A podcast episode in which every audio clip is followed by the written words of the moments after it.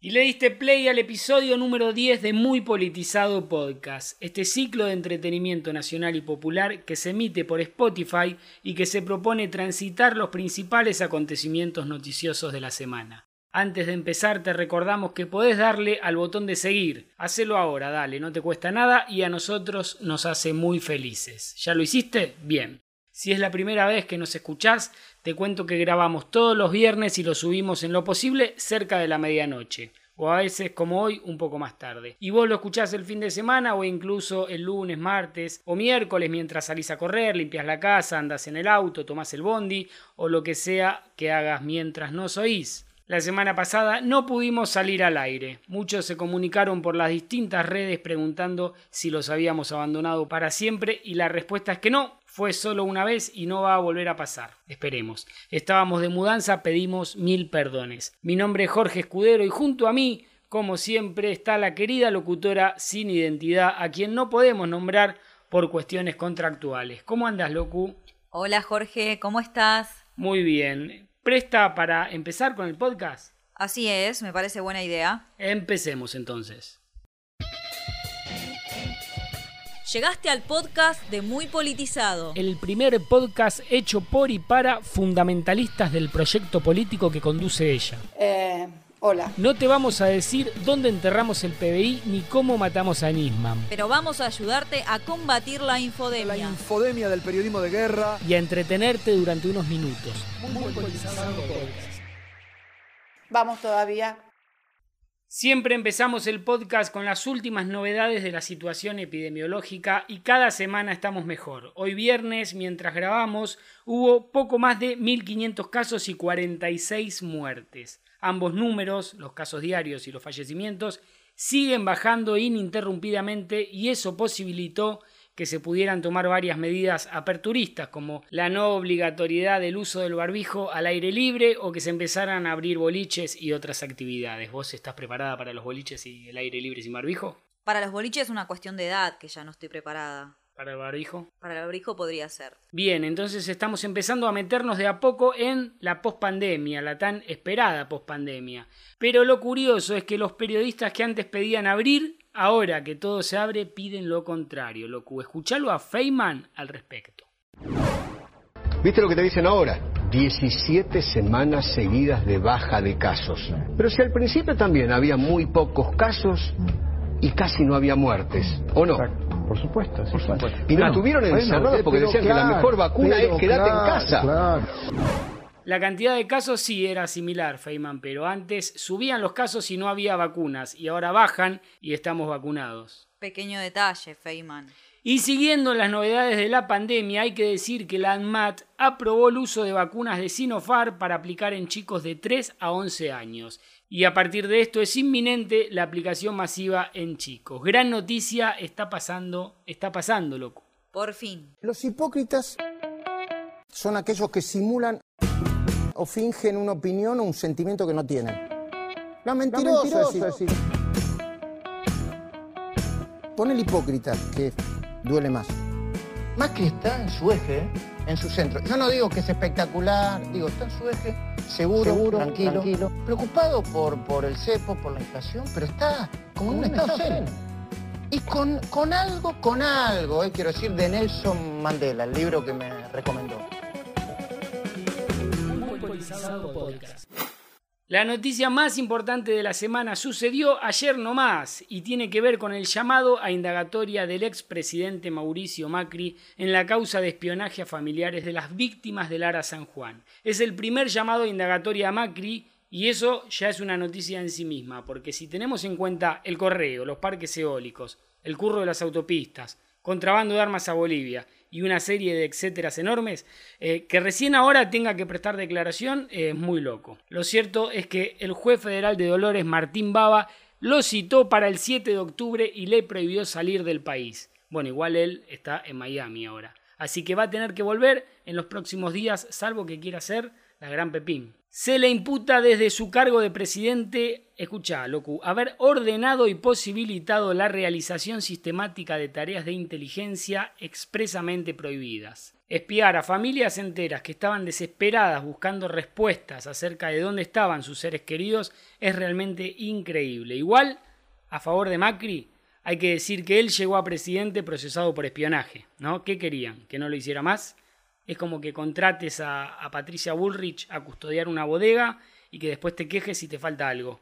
Bueno, horrible chiste porque el alcoholismo es algo jodido. Después vemos si, si borramos esta humorada en la edición. Lo analizaremos después, loco. Si quedó esto es porque somos unos salvajes. Pero volviendo a Macri, la noticia no cayó nada bien en la señal de noticias de la Nación Más. Que, digamos, no tiene nada que ver con Macri ese canal, ¿eh? No, nada. Escuchá a Tato y Ann diciéndote que es un disparate que lo citen a Macri por esta cosita de espiar gente. A ver, La decisión la toma el juez de Dolores Martín Bravo, o Brava.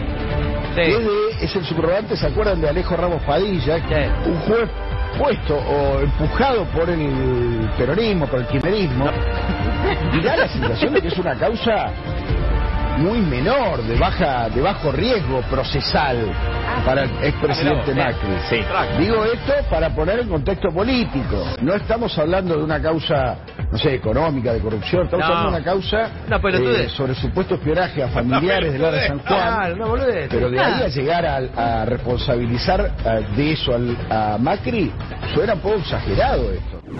Si en un ministerio faltaba un papel higiénico, Cristina no podía no haberse enterado, decían estos tipos. Pero si hay un plan de espionaje sistemático desde la AFI, con reportes comprobados hacia la Casa de Gobierno, Macri no, no tiene nada que ver. El que no lo entiende es un populista narco-chavista, loco. estás escuchando Muy Politizado Podcast. Bueno, eh, yo les recomiendo que lo, que lo, que lo escuchen. El lado correcto de la grieta. ¿Conoces a la periodista Carolina Lozada, loco?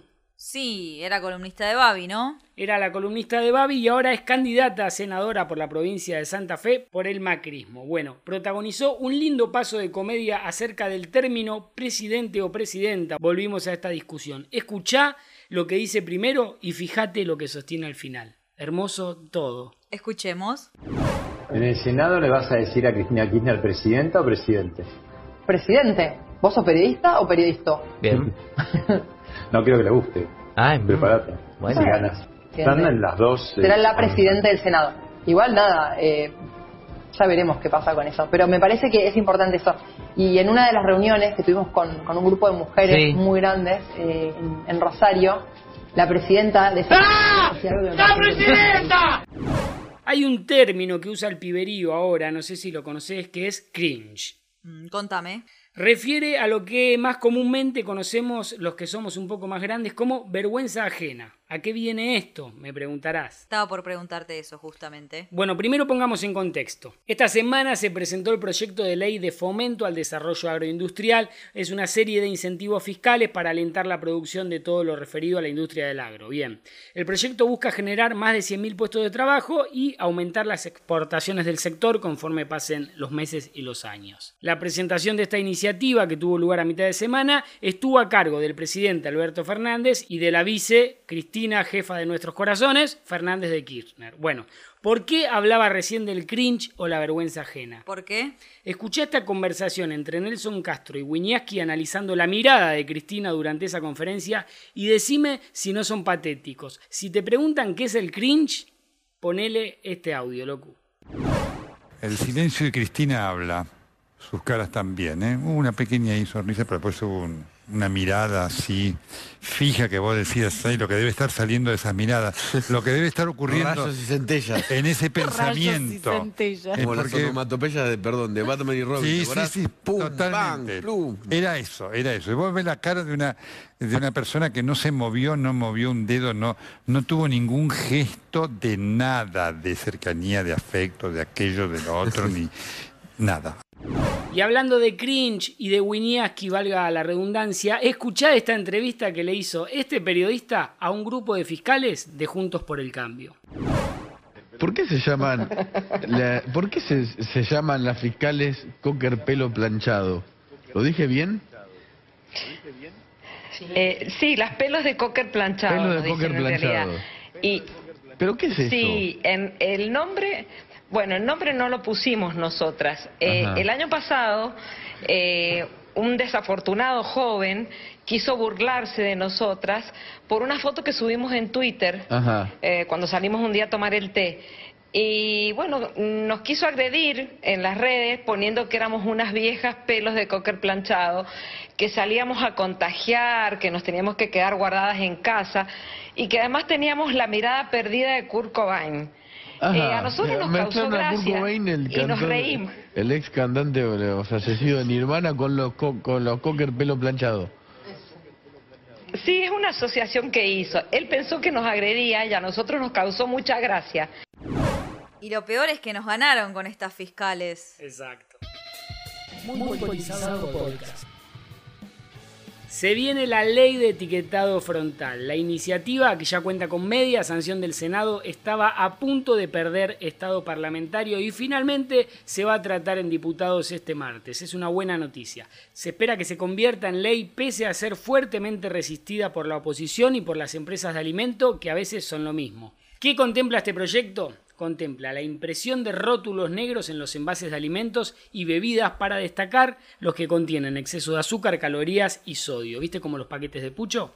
Sí. Que funcionó en los paquetes de cigarrillos. Bueno, se espera un resultado similar para los alimentos, teniendo en cuenta que nos la pasamos comiendo veneno que viene en un packaging colorido y, y- y tentador, ¿no? Bueno, ojalá que sea ley. Ojalá. Esa simetría hizo que la gente diga, no, mejor probemos de vuelta como veníamos, como veníamos antes. Y ese lunes, que también cuesta entender, se desmoronó todo, porque era todo muy frágil, que eso es atribuible a los errores nuestros que no logramos lograr ese logro, ese logro.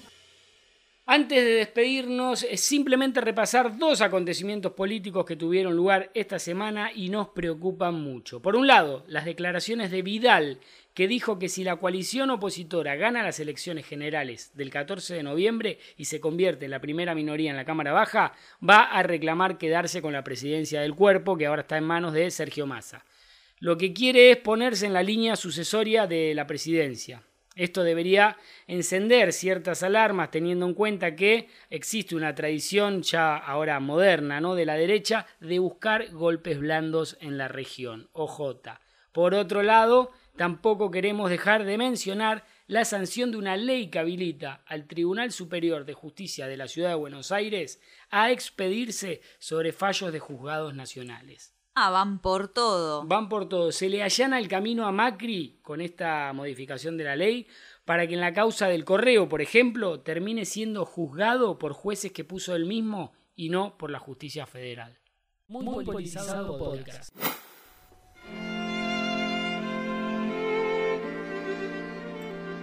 Antes de irnos, le queremos mandar un saludo a Daniela Cortés, que nos escucha junto a Neley, así como también a Jazmín y Camila, que nos escuchan desde Bursaco. De paso, te recordamos que nos podés seguir en las distintas redes sociales. Estamos en Instagram, Facebook, Twitter y YouTube, donde subimos videos todos los días. Tampoco te olvides de darle clic al botón de seguir, así Spotify te avisa cuando subimos un nuevo episodio. Y si te gusta este resumen noticioso y te morís de ganas de financiarlo, no te quedes con las ganas. Puedes entrar en www.muypolitizado.com barra aportes y te haces socio choriplanero o socia choriplanera con una suscripción mensual de apenas 200 pesos o si querés creo que puedes poner 300 o 400. También está el link en la descripción para hacerte más fácil las cosas. ¿La pasaste bien, Locu? Yo muy bien, ¿vos? Excelente. ¿Te parece si nos volvemos a encontrar la semana que viene? Me parece perfecto. Chau, chau. Chau. Esto ha sido todo por hoy, pero no estés triste. Nos vemos la semana que viene. Todos los viernes a la medianoche un nuevo episodio para que escuches cuando quieras. Seguinos y sé parte de la comunidad de Muy Politizado Podcast. Vamos todavía. Chao. Gracias a todos y todas.